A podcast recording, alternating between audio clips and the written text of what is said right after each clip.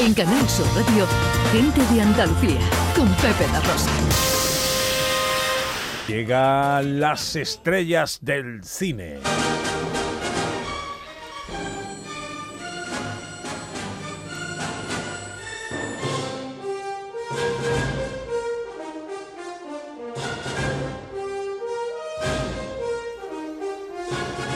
Con nuestro director José Luis Ordóñez, un repaso a la historia del cine a través de sus estrellas.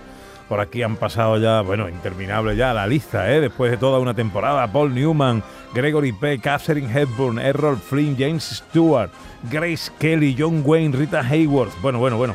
Eh, hoy, ¿quién toca? Pues hoy toca otro, otro de los grandes, que además es una saga familiar de, de actores que se ha prolongado a lo largo de las décadas, de los años.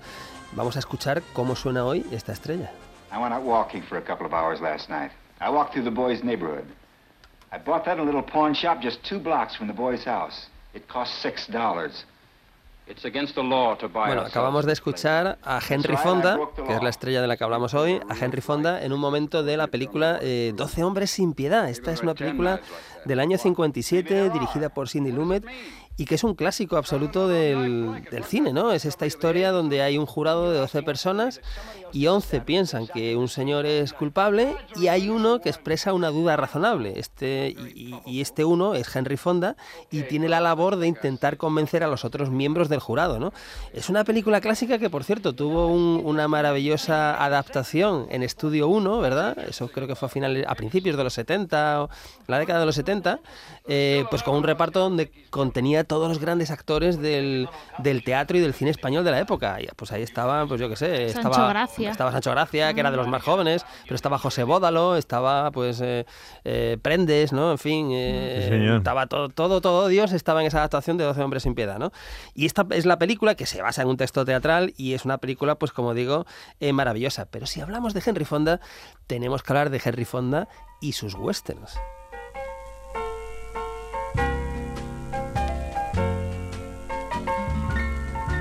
Oh, my darling, oh, my darling, oh, my darling Clementine.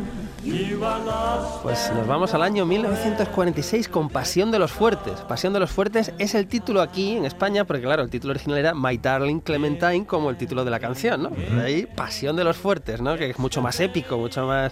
Película Claro. de John Ford, estaba Henry Fonda, estaba Víctor Mature, y era de nuevo la historia de lo que hay corral, es decir, Wyatt Earp, Doc Holliday, eh, los hermanos Clanton, todo este tiroteo, ¿no?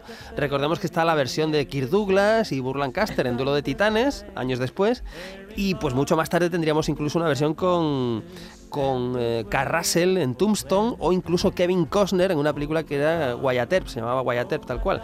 Pero la mejor, o una de las mejores sin duda, es esta de, de John Ford del año 46, que es una maravilla. Oye, y de John Ford, vámonos a otro western de John Ford.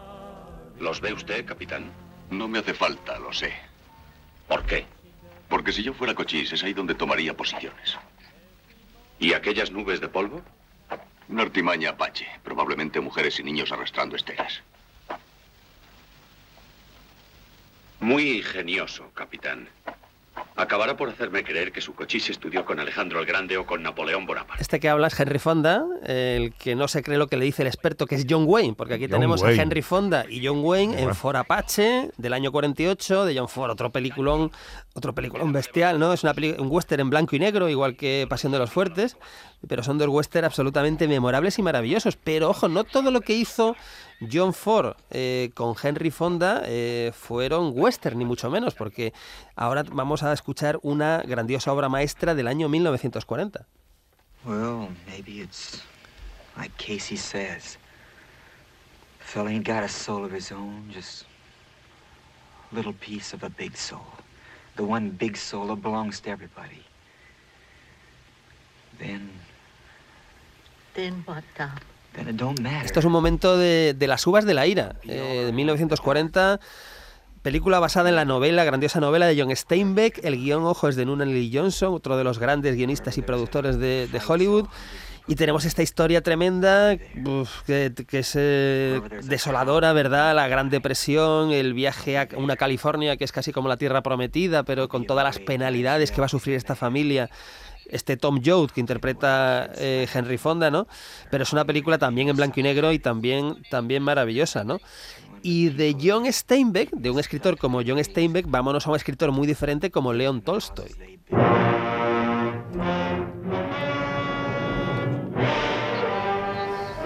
Porque también estaba Henry Fonda en Guerra y Paz, la adaptación que hizo Kim Vidor, año 56, donde no solamente era Henry Fonda, sino un repartazo encabezado por Audrey Hepburn, estaba Mel Ferrer, Vittorio Gassman, Anita Ekberg, en fin, un repartazo para irnos al año 1805, a Napoleón, a la invasión de Rusia, en fin, una, una gozada de película que es una, que es una maravilla.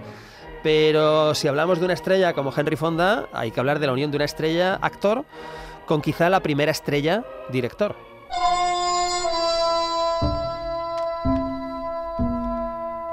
Y es la unión entre Henry Fonda y Alfred Hitchcock en 1956 en la película Falso Culpable, ¿no? Donde, como eh, deducimos del título, pues la historia va de un señor acusado injustamente, ¿no? Es una película maravillosa de Alfred Hitchcock y quiero que vayamos, por supuesto, a la película ahora, muchos años después, en el año 81, que le da el Oscar muy merecido a Henry Fonda. Sí, di, di. Dime, Norman. ¿Sabes? Es un momento de, en el estanque dorado de Mark Riddle, año 81. Eh, Oscar para Henry Fonda, Oscar para Catherine Hepburn, que son los dos protagonistas de la película, que es absolutamente, pues bueno, pues hizo, hizo época, fue muy premiada, un éxito comercial. Pero no quiero irme sin eh, recordar, hemos empezado hablando de dos westerns de John Ford, de la primera época de Henry Fonda, vamos a hablar de dos westerns de la última época de Henry Fonda. El primero del año 68, hasta que llegó su hora, de Sergio Leone, donde Henry Fonda es el malo, que es algo muy poco habitual en su carrera, es un malo malísimo, despreciable, y Charles Bronson, que toma el papel que rechaza Clint Eastwood, que decide no participar de nuevo con Sergio Leone, y lo retoma Charles Bronson y hace un gran, un gran papel. Esto en el año 68, pero dos años después tenemos otra joya del western. This afternoon, why'd you do that? Just wanted to see if I could. Tenemos ahí hablando a Henry Fonda y a Kirk Douglas en El Día de los Tramposos de Joseph Leo Mankiewicz, año 1970. Una película maravillosa que empezaba y acababa con esta canción. Once upon a time, when rivers ran blue. Kirk Douglas hacía el papel de granuja simpático, Henry Fonda era el tipo seriote, pero bueno, la película nos lleva por muchos recovecos y tiene un final absolutamente maravilloso. Henry Fonda, uno de los clásicos, nominado varias veces al Oscar, que finalmente, como hemos dicho, lo ganó con En, en el estanque dorado.